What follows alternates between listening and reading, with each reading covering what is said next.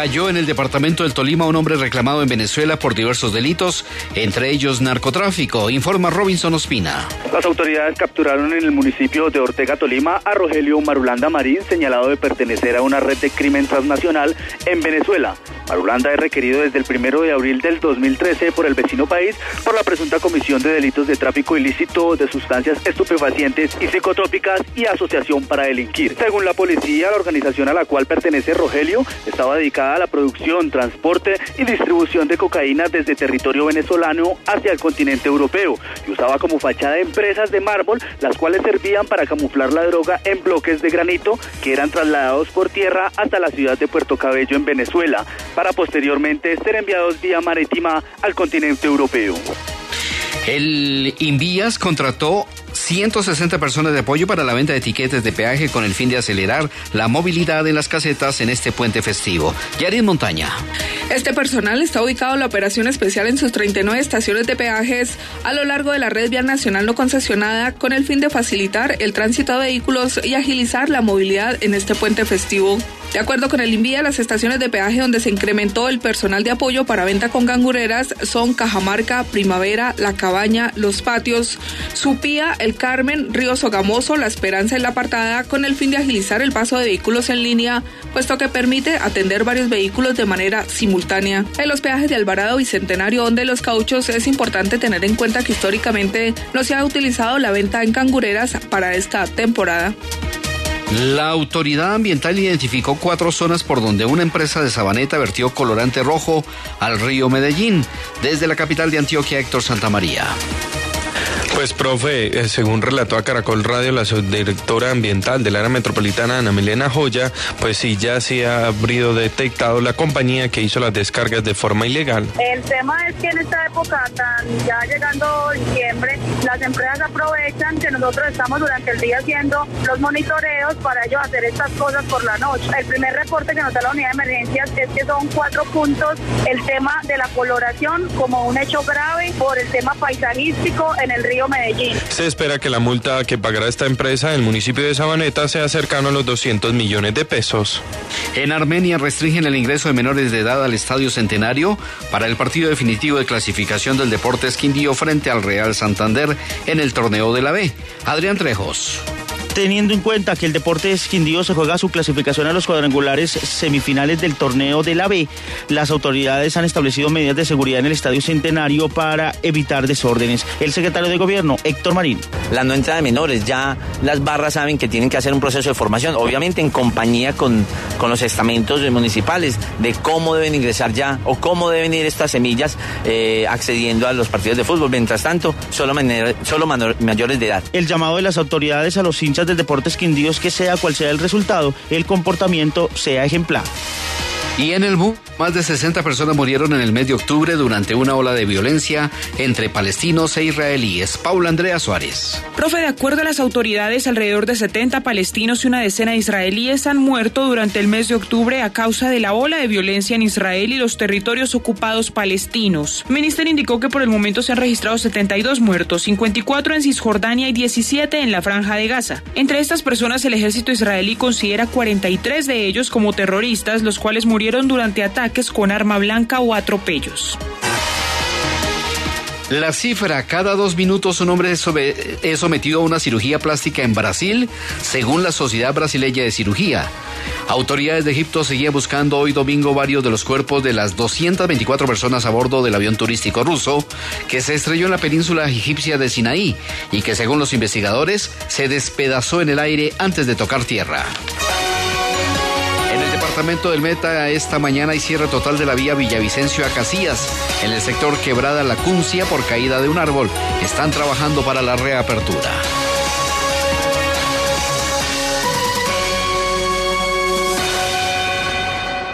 Señorita, para enviar una mercancía. ¿Ah, sí? Necesito que llegue mañana. Son unas flores. Y van con una carta. ¿Así vaya para fuera del país? Creemos en un mundo más eficiente. Elija uno de nuestros productos, la hora y el lugar. Nosotros hacemos lo demás. Entre ya a deprisa.com. Siempre eficiente, siempre deprisa. Siempre eficiente, siempre deprisa. Presentó Última Hora Caracol. Más información y entretenimiento en www.caracol.com.co. Convierte los gastos de tu pyme y micropyme en Live Miles. Tarjeta de crédito Avianca Live Miles de Bancolombia presenta la hora en Caracol Radio. 11, 5 minutos. Estando aquí a miles de kilómetros de casa, recuerdo los que me decían que me faltaba un tornillo, que cómo no iba a salir un viernes por ahorrar, que para qué irme a un país desconocido.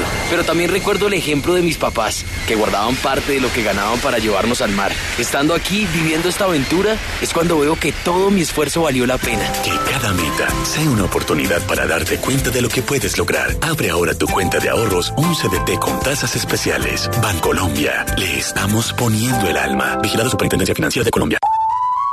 ¿Y usted cómo durmió anoche? Comodísimo. Colchones comodísimos para dormir profundamente. El plan de Diana era pertenecer al mejor grupo de danza del país, poder recorrer el mundo bailando, ser feliz a cada paso y algún día tener una gran academia. Pero el plan le cambió a Diana. Cada vez le parecía más difícil llegar a sus ensayos y al final ya ni le importaba. Las drogas pueden cambiar tus planes.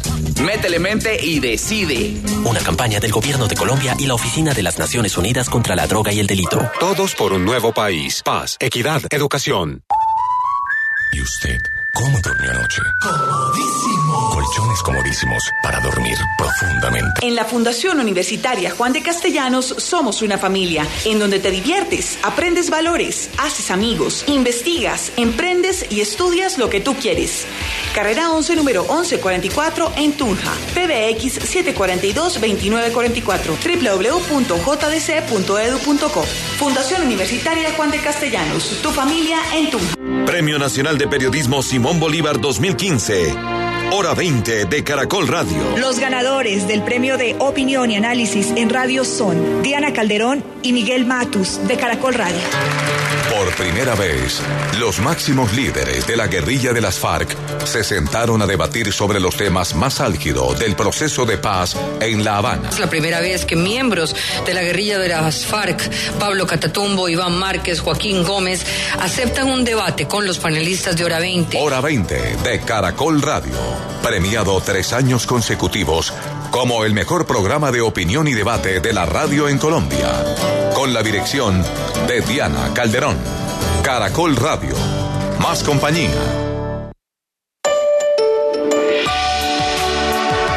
Caracol Radio, más compañía.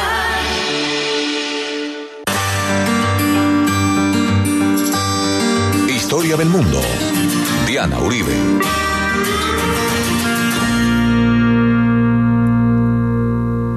Buenas, les invitamos a los oyentes de Caracol que quieran ponerse en contacto con los programas, llamar al 3 38 0039 338 0039 o escribir al email info arroba la casa de la historia punto com, info arroba la casa de la historia punto com, o contactar nuestra página web www.lacasadelahistoria.com www.lacasadelahistoria.com Hoy vamos a ver la guerra civil en el imperio inca y la llegada de los españoles.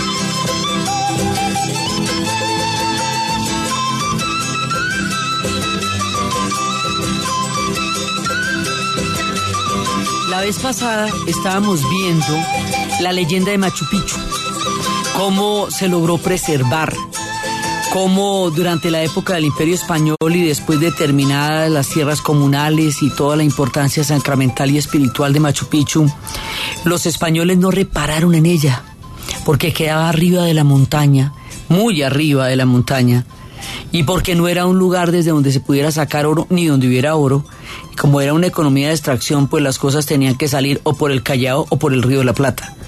Y Machu Picchu no quedaba en ninguna de esas direcciones y por eso no hubo templos encima de sus templos, ni hubo nada que perturbara su belleza y fue enmarañado durante mucho tiempo hasta que en 1911 un norteamericano llegó hasta allá y nunca se había perdido, lo dijimos la vez pasada, no era ninguna ciudad perdida, siempre los peruanos supieron que estaba allá y los españoles también sabían que están allá, pero no habían reparado en ello, simplemente se da a conocer al mundo en 1911 y, coincide con los 25 años de la National Geographic.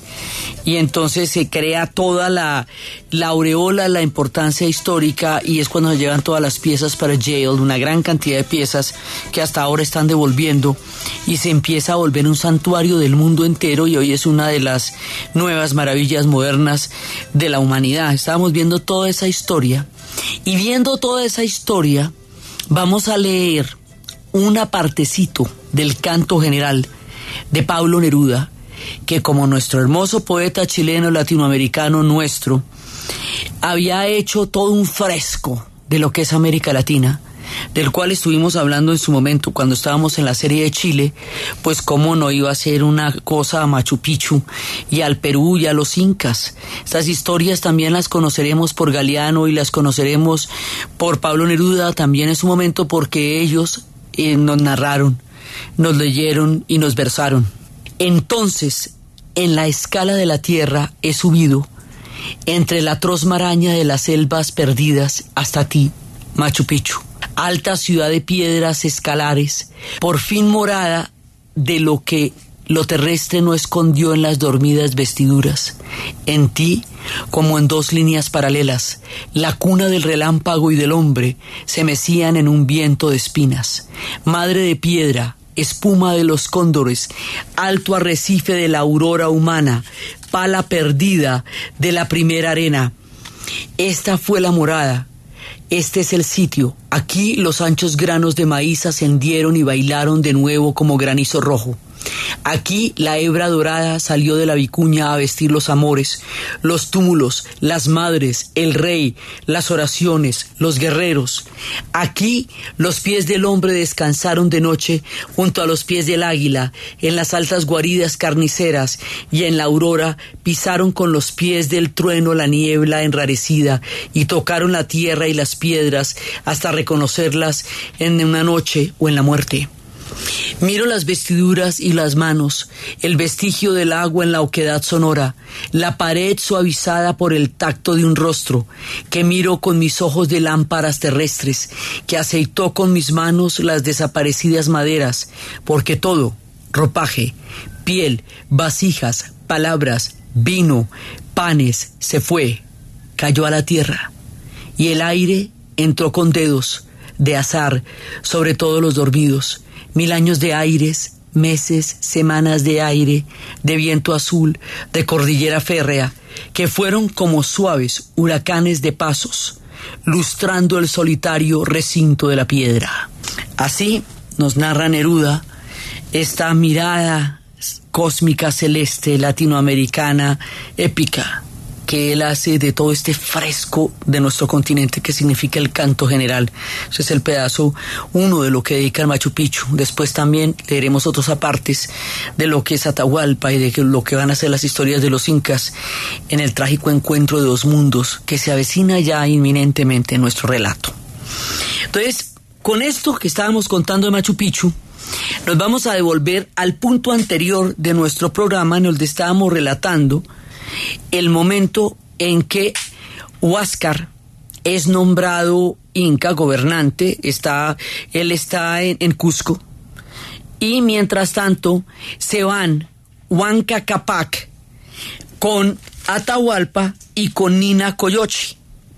Y se van a una expedición de mucho tiempo por todo el imperio inca en donde van a enfrentarse también a rebeliones, van a inspeccionar el imperio. Es una manera de hacer, digamos, como una gran travesía por todo el imperio a ver cómo en qué vamos.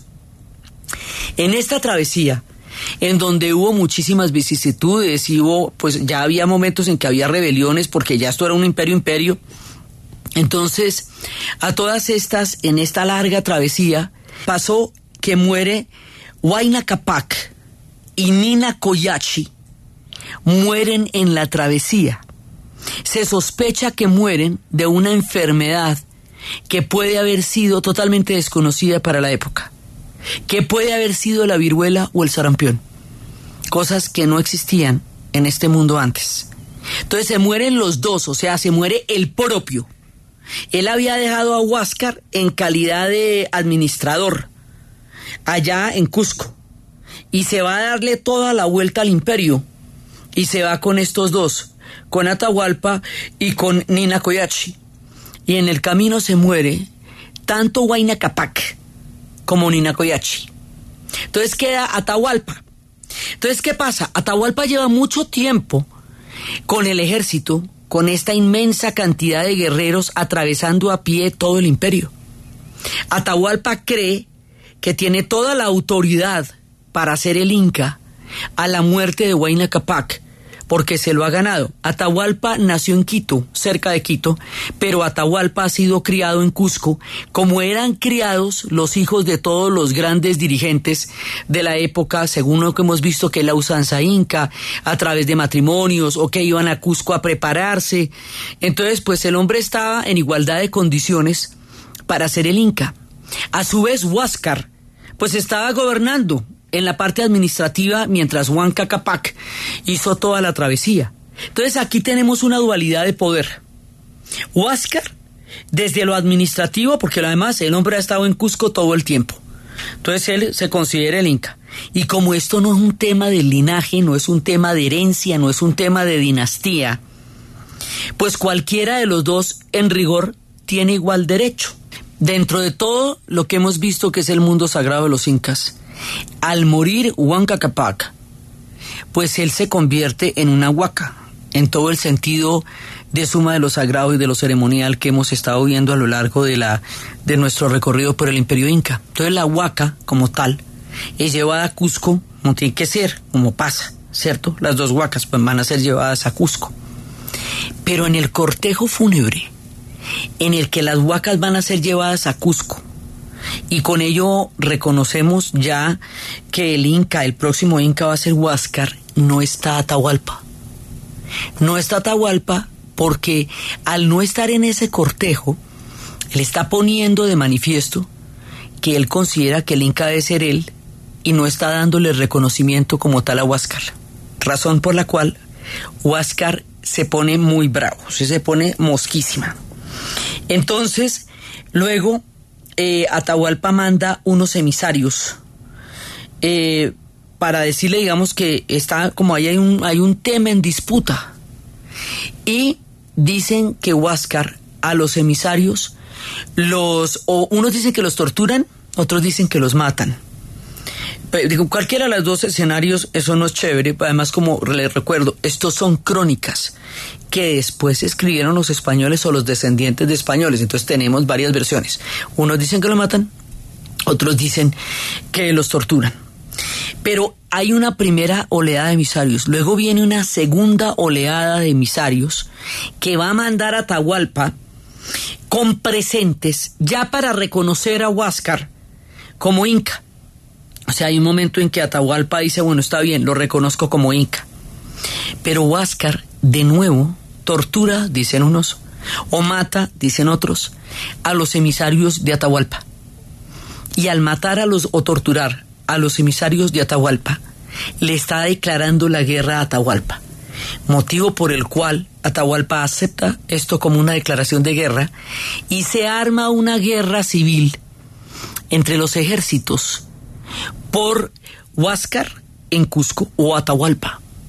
Y luego se van a preguntarle a cada uno de los poblados incas a quién prefieren, que sea Huáscar o que sea Atahualpa.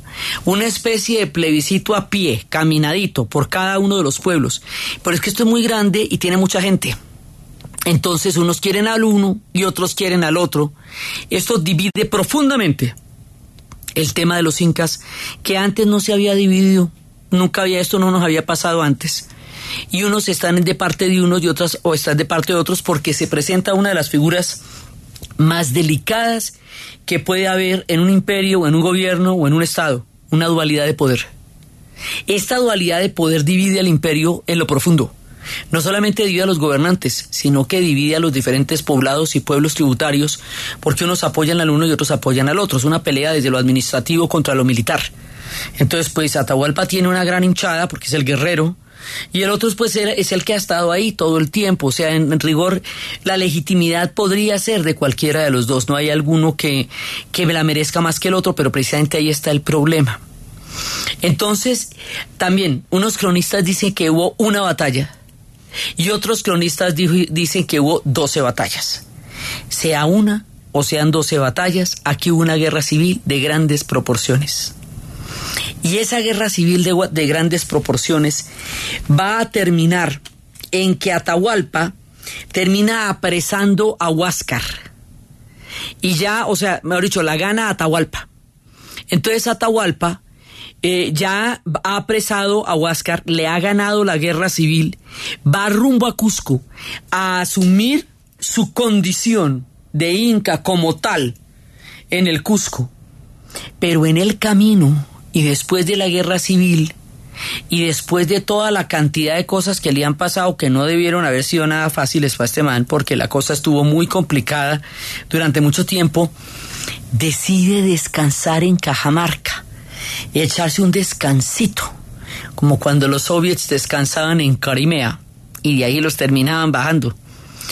Y se va para Cajamarca a echarse como un spam, tiene un descansito ahí.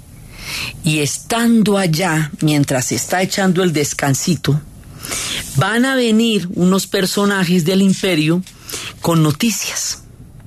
Y le van a contar que hay unos hombres que están, eh, que han llegado, sí, y que estos hombres, los emisarios, son unos emisarios tallanes, que era uno de los pueblos que formaban parte del imperio inca. Los emisarios le dicen que hay unos hombres que parecen enviados por Viracocha que parece, o que pueden ser enviados de Viracocha, o que puede ser Viracocha mismo. O sea, no lo tienen muy claro. Que tienen caballos, que los caballos son más grandes que las llamas, son parecidos a las llamas, pero mucho más grandes, que son varios.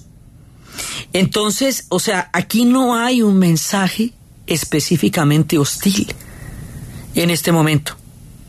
Razón por la cual Atahualpa decide, en lugar de ir a Cusco, directamente posesionarse como inca y luego recibir a los extraños visitantes ya en propiedad, digamos, al mando del imperio, él decide recibirlos antes. Y al recibirlos antes, él está todavía a mitad de camino para llegar y convertirse en el Inca propiamente dicha. Es decir, los cogen en un momento de debilidad. Acaban de pasar una guerra civil acaba de derrotar a uno de los, de los grandes contrincantes, va camino a posesionarse y en el camino se decide atender a los visitantes en Cajamarca. Si esto pasa en tiempos de Huayna, en los tiempos en que estaba yo Huayna Capac, o si pasa en los tiempos de Tupac Inca Yupanqui, o si pasa en los tiempos del mismísimo Pachacutec, pues el imperio estaba en pleno vigor en pleno eh, auge y estaba unificado y estaba consolidado y estaba en forma pero se aparecen. Aquí hay una, una, cosa muy complicada, porque es que cuando llega Cortés, donde los aztecas pasa la misma cosa. Ellos están esperando el regreso de Quetzalcoatl en el año 1 caña, y como es una serpiente emplumada, y estos vienen con plumas en los yelmos, pues eh, lo, lo pueden creer que es parte de la promesa del retorno en el año 1 caña de Quetzalcoatl a su pueblo. Aquí piensan que los trajo Viracocha, y que hay que ir a recibirlos en algún momento y los coge fuera de base porque los coge recién resolviendo la dualidad de poder que se había presentado y que había llevado a la guerra civil, recién resolviéndola, pero no resuelta todavía porque el man no ha llegado a Cusco, que es donde toca estar como toca estar. Y ahí, en ese momento, cuando los coge en uno de los poquísimos quiebres que tuvieron los incas durante todo su reinado, en uno de los pocos momentos de, de menos fortaleza de un imperio que fue tan fuerte, se van a encontrar dos imperios. Uno que acaba de surgir una crisis y otro que está empezando a nacer. Y por este encuentro se volverá un imperio muy grande. Es precisamente por la llegada donde Atahualpa y por la llegada donde Cortés que estos pueblos se volverán un imperio, mientras que los otros ya lo eran y lo eran desde hace bastante tiempo. En este punto, la historia va a cambiar de una manera irreversible. Lo que pase de aquí en adelante ya no tiene manera de haber sido de otra forma, así fue y las consecuencias históricas se viven todos los días. Este es el momento en que se da el paso hacia el final de un imperio y el encuentro con los europeos.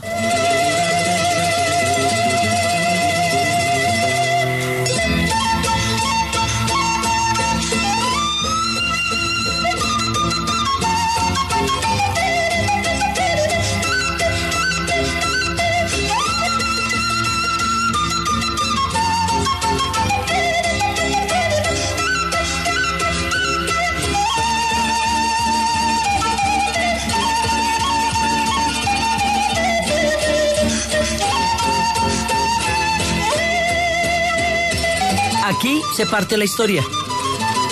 Porque en este momento se va a dar el encuentro entre estos hombres que estaban viniendo de un país recién unificado con una gente que tiene un imperio que hemos estado construyendo a lo largo de miles de años de culturas y de civilizaciones y de acumulación de conocimiento de los pueblos preincaicos hasta llegar al imperio inca, hasta tenerlo posicionado, hasta tenerlo desarrollado con todo su sistema de caminos, con su sistema de matrimonios, con sus rituales, con sus ritos de iniciación, de entierro, con todo lo que significó con todos los pueblos, una tercera parte de Sudamérica, un mapa gigantesco que llegó hasta Pasto y que nos llega hasta el Biobío en Chile, porque acuérdense que más allá de, de- del no entraron al territorio mapuche, este imperio colosal, esta construcción mítica de Pachacamac, sí, y de la Pachamama,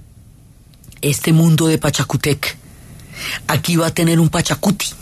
Precisamente se nos va a presentar un Pachacuti que es uno de esos grandes cambios en la historia, un momento en que todo el orden cósmico cambia de correlación de fuerzas. Todos los grandes dioses estarán aquí en una prueba enorme. Todo lo que hemos construido se va a ver aquí en una situación de un peligro inminente que Atahualpa todavía no imagina y los incas tampoco, porque lo que se dice de estos hombres es que simplemente vienen unos hombres extraños y que se pueden parecer a Viracocha. Es la información que tenemos, no tenemos más información. Entonces él decide recibirlos antes de abandonar Cajamarca para irse a Cusco. ¿Quiénes son estos hombres? ¿De dónde vienen? ¿Cuál es su historia? ¿Por qué aparecen ahí? Eso es lo que vamos a ver ahorita después de la pausa comercial.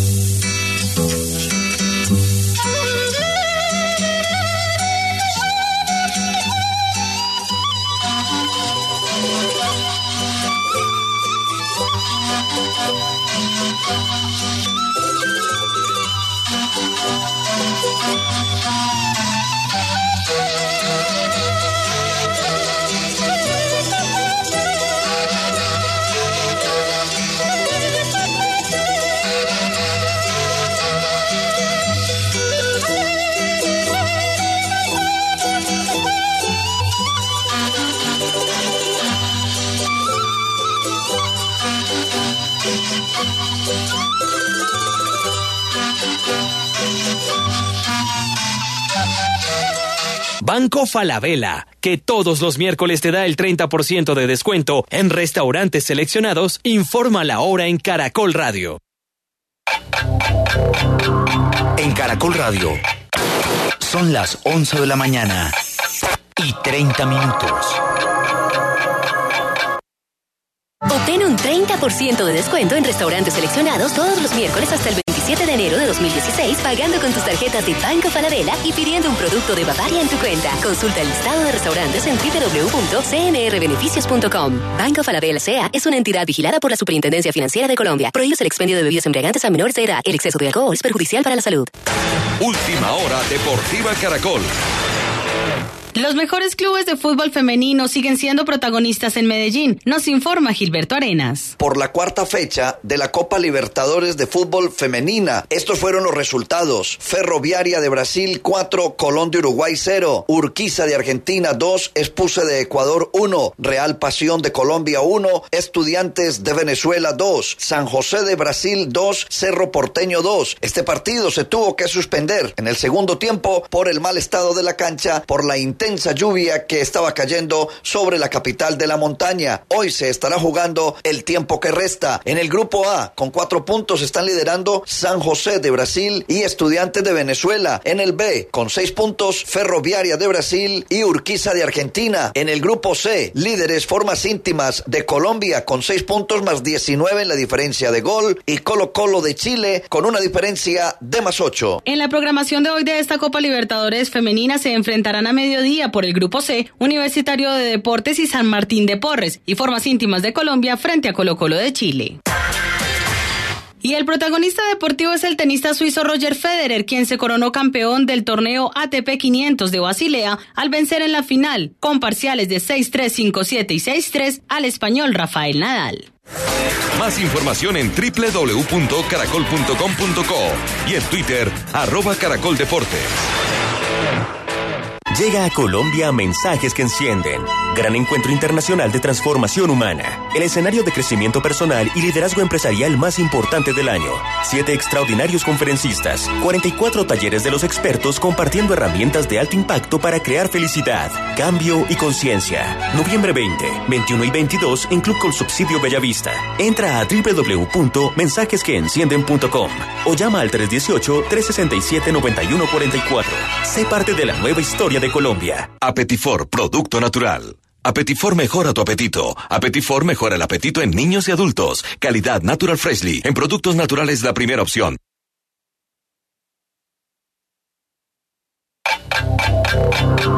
En Caracol Radio. Son las 11 de la mañana y 32 minutos. ¿Punto naturista? Gracias. ¿Tiene Digestar Jalea con acción laxante, suave, blanda y placentera de Laboratorios Natural Freshly? Sí, señora. Tenemos la línea Natural Freshly. Digestar Cápsulas Forte y Digestar Fibra. Para otras afecciones, Apetifor, Venas Full, Gasof y Finacid. ¿Y Freshly Pause cápsulas y Fibofor Fibra con probióticos? Naturalmente. Natural Freshly. Tratamientos científicos con productos naturales. En productos naturales, la primera opción. Con el sello del Instituto Farmacológico Botánico. ¿Y usted cómo durmió anoche? Comodísimo. Colchones comodísimos para dormir profundamente. El plan de Manuel era ayudarle a su familia, estudiar en la ciudad para regresar a trabajar como profesional en su pueblo y ayudarle a su gente. Pero el plan le cambió a Manuel. Le fue cogiendo pereza a todo y se olvidó de su familia y de sus sueños. Las drogas pueden cambiar tus planes. Métele mente y decide. Una campaña del Gobierno de Colombia y la Oficina de las Naciones Unidas contra la Droga y el Delito. Todos por un nuevo país. Paz, equidad, educación. En la Fundación Universitaria Juan de Castellanos somos una familia en donde te diviertes, aprendes valores, haces amigos, investigas, emprendes y estudias lo que tú quieres. Carrera 11, número 1144 en Tunja. PBX 742-2944. www.jdc.edu.co.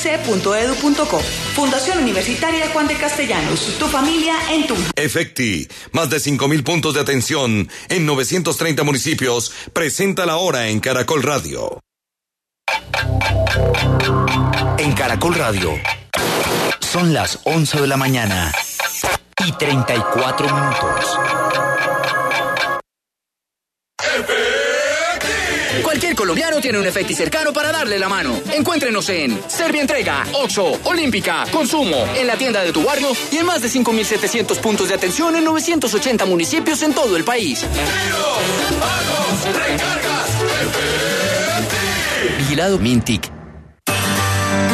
Historia del mundo de Caracol Radio. Con Diana Uribe.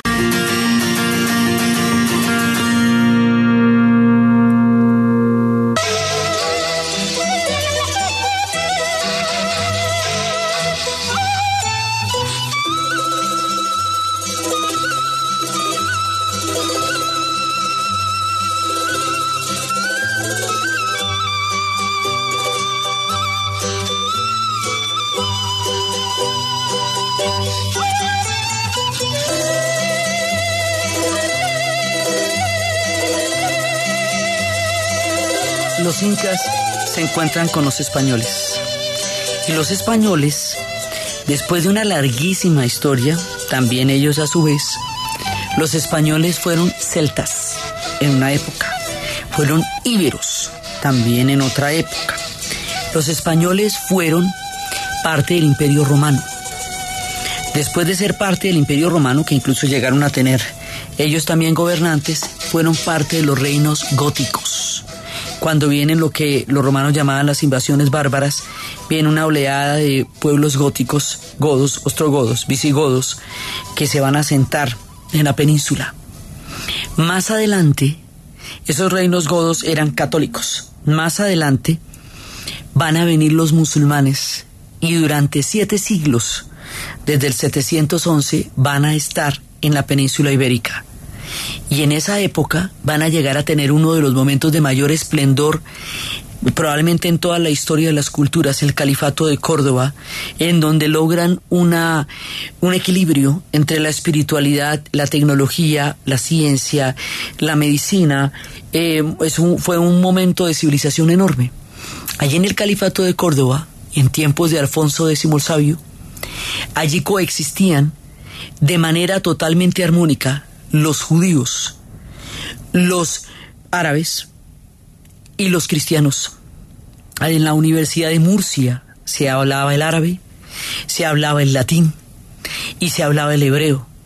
Y los grandes filósofos como Maimónides y Averroes contaban sus grandes monumentos del pensamiento por las calles de la Córdoba empedrada y magnífica. Hoy por hoy queda una torre en la Calahorra donde le cuentan a uno las historias del esplendor de Córdoba. Y el otro testimonio del gran esplendor de Córdoba es la mezquita de Córdoba, que es una cosa absolutamente colosal con 900 columnas, y por el otro lado pues está Granada. Entonces, esto es un periodo de gran esplendor y esto va a llegar hasta un punto que tiene una marca. Eso se llama la marca de España, que también tenemos un cuento de Enrique Serrano al respecto. Y ahí en la marca de España es donde empieza la Cataluña, los reinos godos. Así que durante siete siglos, los musulmanes, que los españoles hoy día llaman moros, gobernaron esta zona. Y la gobernaron con un imperio colosal. Cuando entran en decadencia y viene la etapa de los taifas, en el momento en que empieza la decadencia del mundo musulmán, del mundo moro, los reinos góticos se fortalecen y empiezan a tener una guerra con los moros. Y esa guerra va a ser una gran cantidad de guerras las que van a actuar ahí, en donde aparecerá la figura del Cid campeador que va a ser de los reinos góticos contra los moros. Esa guerra finalmente la van a ganar los reinos godos. Y esos reinos góticos que ganan esa guerra van a terminar expulsando hasta el último de los árabes de Granada, eso que era Andalucía, eso que era lo que el sur de España y el norte de Marruecos.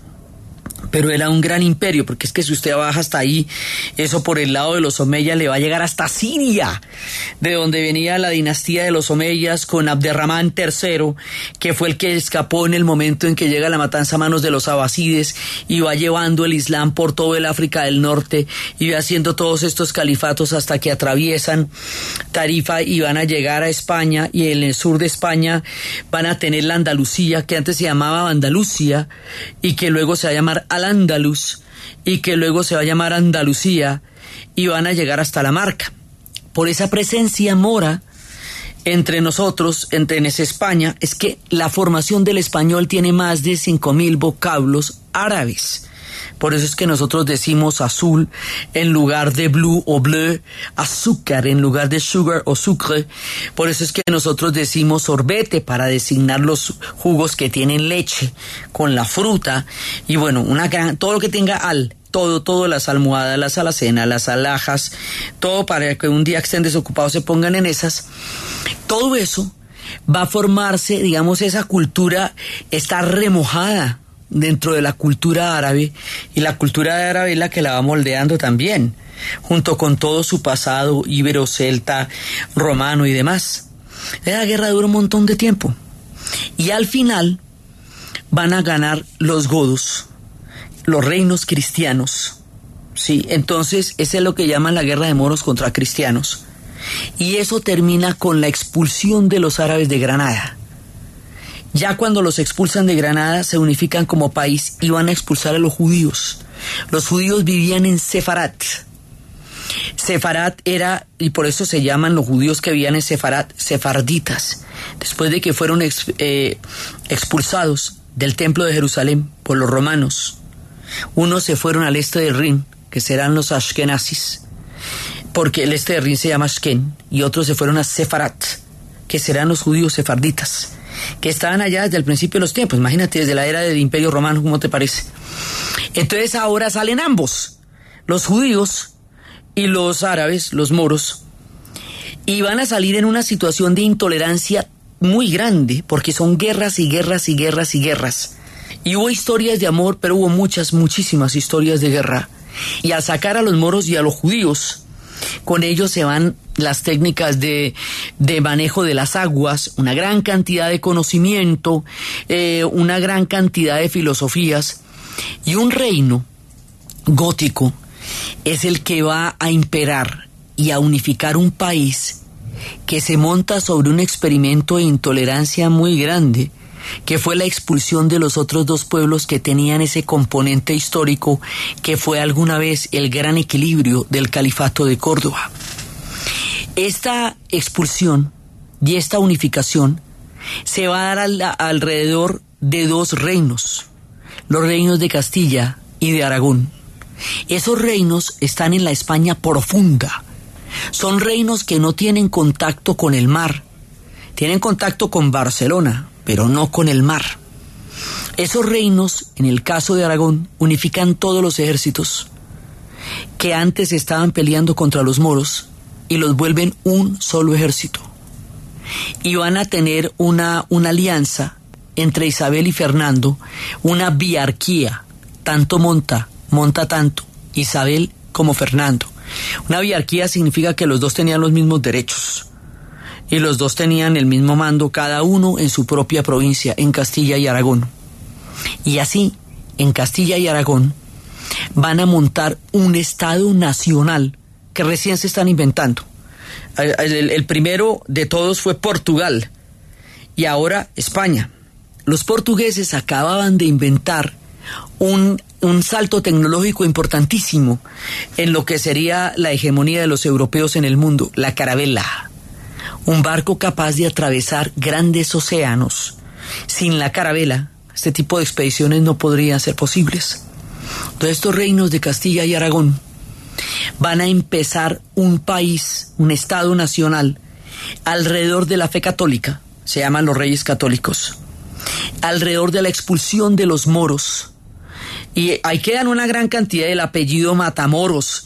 El- hay moros en la costa, como moros sin señor. Eh, eso no es muy católico que digamos. Todo ese tipo de, de dichos que todavía quedan en la vida cotidiana vienen de las épocas de estas guerras y uno de los platos característicos de la gastronomía cubana son moros y cristianos. Sí, que son los pequeños frijolitos rojos con el arroz, que entre otras cosas son deliciosos. Entonces, aquí quedan muchas, muchas, de cada una de estas historias van a quedar huellas en nuestro lenguaje presente, unas gratas y otras no, y la mayoría de una intolerancia profunda.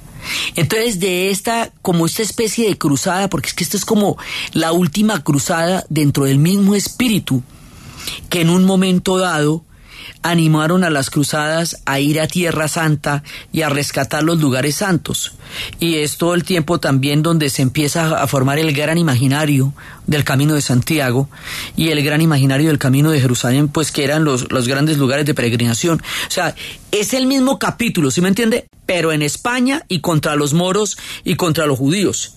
Pero es el mismo espíritu de un, eh, de un fanatismo religioso bravísimo que se expresa a nivel militar y el que está pasando ahorita. Entonces los expulsan a los dos, moros y judíos. La expulsión de los judíos va a ser brutal, brutal desde todo punto de vista porque es que tienen tres días para convertirse o para irse. Y van a salir en una persecución impresionante, motivo por el cual hasta ahora y remotamente estamos empezando a saber cuántos de nosotros descendemos de estos hombres y mujeres que huyeron en los barcos de Sefarat hacia el nuevo mundo porque hubo que cambiar apellidos, cambiar costumbres, cambiar todo, porque la persecución era muy grande, muy grande en ese momento. Entonces, el país que se acaba de formar en esta experiencia bélica tan fuerte es de donde provienen los hombres que se van a encontrar en ese momento con Atahualpa.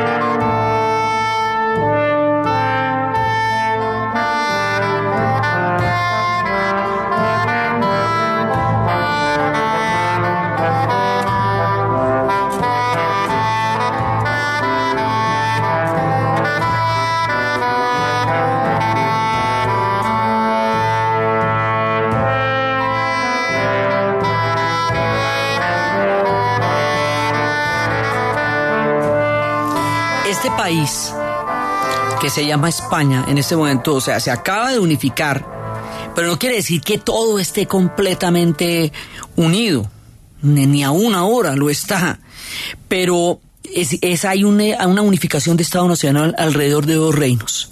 O sea, eso todavía tiene pedazos que están en eh, pedacitos dentro de los grandes pedazos, pero ya se puede hablar de una España unificada como tal. Entonces, ese pueblo tiene una serie de condiciones y de características que estaba viviendo en el momento en que se encuentran con Atahualpa. Una de ellas es que ellos son subsidiarios de la Inquisición. La Inquisición estaba desde 1200 y pico en Aragón. La Inquisición estaba en Italia. La Inquisición se hizo para combatir a los cátaros, a los arianos y a los nestorianos, que eran diferentes versiones del cristianismo. Y con los cátaros en un momento es la famosa historia del delegado papal que dice que mata a los infieles. Eh, ¿Cómo hago para distinguir a los infieles? de los fieles a los herejes, eh, de, los que, de los que no lo son. Se mata a los a todos que Dios escogerá. O sea, aquí había una gran cantidad de guerras antes. Y el catolicismo en España no está desgastado por los siglos de poder que estuvo en Europa. Estamos ya en los tiempos de la Reforma. Todavía no está pasando todo eso en España porque en España el catolicismo tiene una fuerza, un vigor eh, muy grande porque es el factor de unificación, es la monarquía y es el, el catolicismo y es la, la expulsión de los moros y de los judíos. Entonces, el catolicismo acá tiene todo la, eh, el aval de todo un pueblo que se está forjando en una identidad histórica alrededor de eso. ¿Sí? Y alrededor de toda la intolerancia que significaba expulsar a los judíos y a los árabes. Entonces, la persecución con los judíos va a ser muy brava porque van a perseguir la práctica oculta de la religión, lo que llamarían criptojudaísmo. O sea que van a mirar a ver si cambian la sábana los sábados, si se comportan de manera diferente en los sábados, porque significa que están celebrando el sabbat. si no comen cerdo. Entonces preguntan en las carnicerías si quienes comen cerdo y quienes no comen cerdo. Si, eh, eh, si comen, o sea, todas las prácticas, todo, todas las prácticas se cuestionan. Por ese motivo empiezan las tradiciones españolas de colgar chorizos y embutidos de cerdo en las ventanas para comprobar que no hay criptojudaísmo. La persecución al criptojudaísmo, cada vez que encontraban una Torá, eh, inmediatamente la quemaban hubo una, digamos, una persecución muy grande, lo que hizo que tuvieran que cambiarse de nombres, eh, los llamaban marranos cuando se cambiaban de nombres, que tengan que ocultar todo el linaje, tengan que ocultar toda la presencia de muchos siglos de los judíos en España. Hay una gran cantidad de apellidos, hace poco se publicaron los apellidos eh, de- dentro de nosotros que vienen de Sefarat, que ahora se sabe que vienen de Sefarat. Pero esta es una historia de transhumancia, de, de misterios, una historia de persecución, de intolerancia muy brava, que es la que tienen los judíos sefarditas teniendo que ser expulsados de España. Entonces, esta España viene con un fervor religioso impresionante, con un hambre de imperio muy grande, con el tema de las carabelas que dan las condiciones tecnológicas para poder emprender los grandes viajes. En esta España y en este momento es cuando Cristóbal Colón, que le había echado el cuento, se lo había echado a los portugueses, él era portugués y los portugueses le dijeron eso es, carreta, usted por ahí no llega. Se lo había echado a los genoveses que tampoco, o sea, nadie que supiera de navegación, ni los genoveses, ni los portugueses, ni, ni, ni los ingleses, ninguno le paró bolas para eso porque, o sea, usted no va a alcanzar a llegar, la tierra es, es muchísimo más grande de lo que usted supone y se va a quedar en la mitad del camino sin tener a dónde llegar. Entonces, él le vende la idea a estos reinos interiores en la España profunda que no conocen el mar y que se acaban de unificar y que en la calidad de biarquía hacen que Isabel la católica tenga el nivel de autonomía para poderle dar las joyas y la financiación de lo que va a ser la, la empresa de ir a buscar a Catay y Zipango. Entonces, cuando ellos llegan, van a encontrar islas. Pero es islas lo que están buscando porque no ve que van para Japón, que es como se llamaba Zipango, y para la, para la China y las islas que rodean a la China, eh, la China la llamaban Catay y Japón la llamaban Zipango. Entonces es ahí, en Catay y Zipango, en estos dos lugares, a donde ellos van. Y esos lugares están conformados por islas.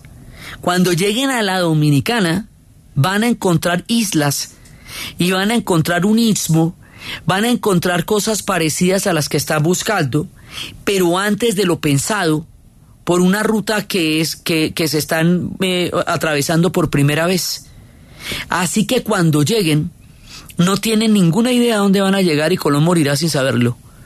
Porque él lo que vio fue islas. A ver, usted hágase la vuelta de mirar en el mapa las islas del Caribe y deduzca a partir de las islas del Caribe, si usted tiene en la cabeza que va a llegar a Japón, que es un archipiélago de cuatro islas grandes, que es que usted llegó fue a un continente. Imagínese por el istmo de Panamá, por Jamaica, por la Dominicana y por todo eso, imagínese usted lo que es el bloque continental de la América del Sur y el bloque continental de la América del Norte. Eso no le cabe en la cabeza a nadie cuando eso ni siquiera sabe usted que existe.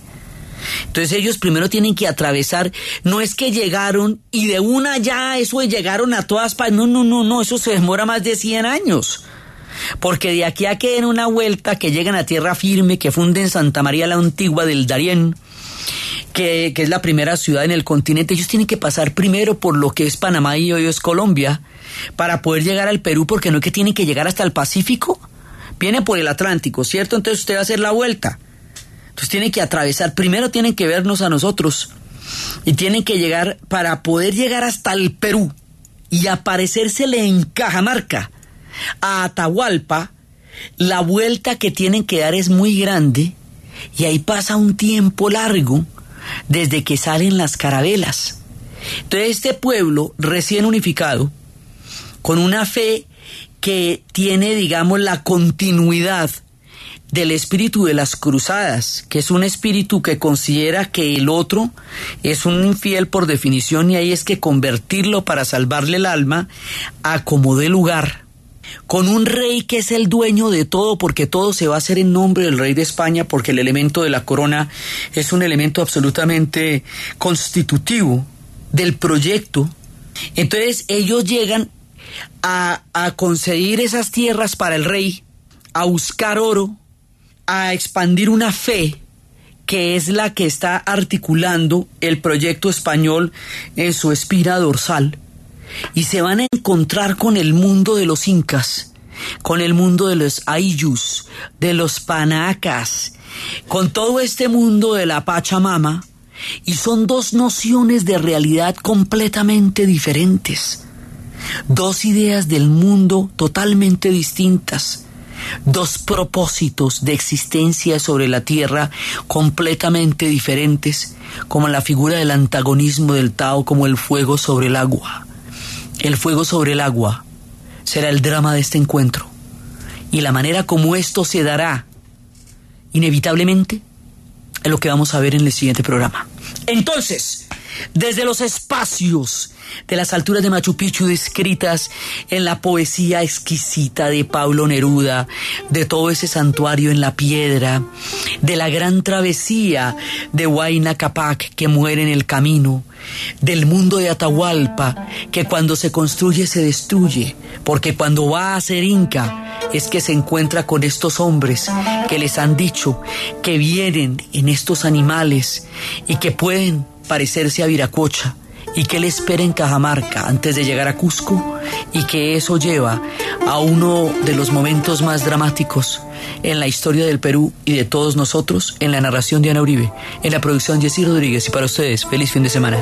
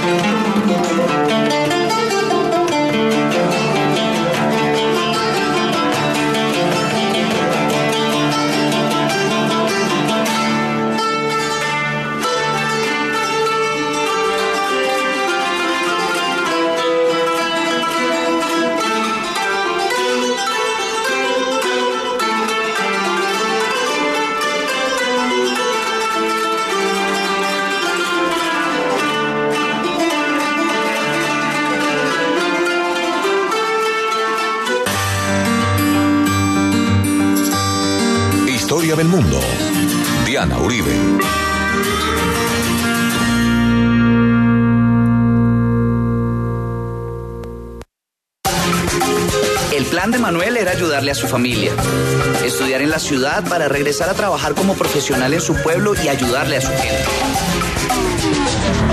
Pero el plan le cambió a Manuel. Le fue cogiendo pereza a todo y se olvidó de su familia y de sus sueños. Las drogas pueden cambiar tus planes. Métele mente y decide. Una campaña del Gobierno de Colombia y la Oficina de las Naciones Unidas contra la Droga y el Delito. Todos por un nuevo país. Paz, equidad, educación. Espere este festivo a partir de la una de la tarde. El noticiero deportivo en Caracol Radio. ¿Y usted cómo durmió anoche? Comodísimo. Colchones comodísimos para dormir profundamente. Llega a Colombia Mensajes que Encienden. Gran encuentro internacional de transformación humana. El escenario de crecimiento personal y liderazgo empresarial más importante del año. Siete extraordinarios conferencistas. 44 talleres de los expertos compartiendo herramientas de alto impacto para crear felicidad, cambio y conciencia. Noviembre 20, 21 y 22 en Club con Subsidio Bellavista. Entra a www.mensajesqueencienden.com o llama al 318-367-9144. Sé parte de la nueva historia de Colombia. Club de Lectura de Caracol Radio.